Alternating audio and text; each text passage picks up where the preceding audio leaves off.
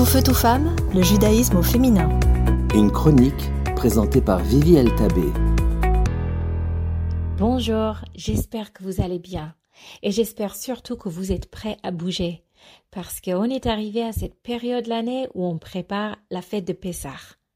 Cette année, personnellement, je ne le sens pas. Je veux juste fermer mes volets, que quelqu'un me réveille quand ça sera fini. Comment soyons vrais, je suis sûre que ça vous est arrivé aussi d'avoir un moment où vous êtes censé être super inspiré, super ému, et rien. En plus, Pessar de tous les fêtes est censé être le moment de faire le plein de la émouna de la foi. La galette, la matzah qu'on mange est censée nous nourrir de la foi pour toute l'année. L'histoire qu'on raconte parle des miracles de la main de Dieu qui nous a sauvés. Alors, que faire quand l'inspiration n'est pas au rendez-vous? La réponse est simple. Il faut simplement passer à l'action. Et oui, parfois on doit passer par une action pour commencer à ressentir les effets positifs.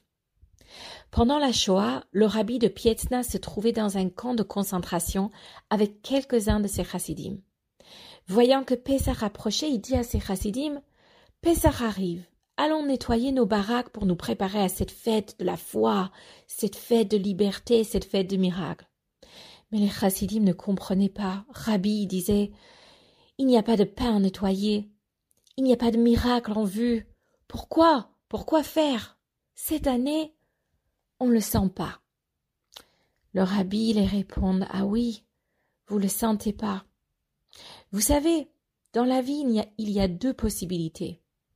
Des moments où la vie nous sourit, nous sommes tranquilles et rassurés, notre foi en Dieu est forte inébranlable, alors que d'autres moments dans la vie, la tragédie, elle nous frappe, la tristesse, elle nous envahit, on ne ressent plus rien, ni notre foi, ni la présence d'Hachem, ni la volonté de vivre.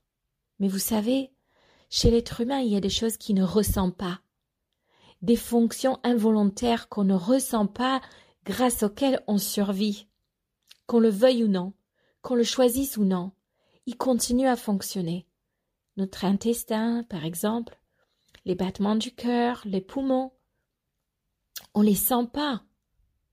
Mes chers enfants, dit le rabbi, vous avez un intestin. Vous le sentez fonctionner? Non. Votre cœur, vous le sentez battre? Non.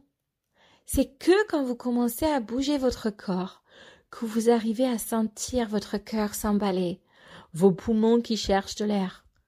Et c'est la même chose pour la émouna, pour la foi.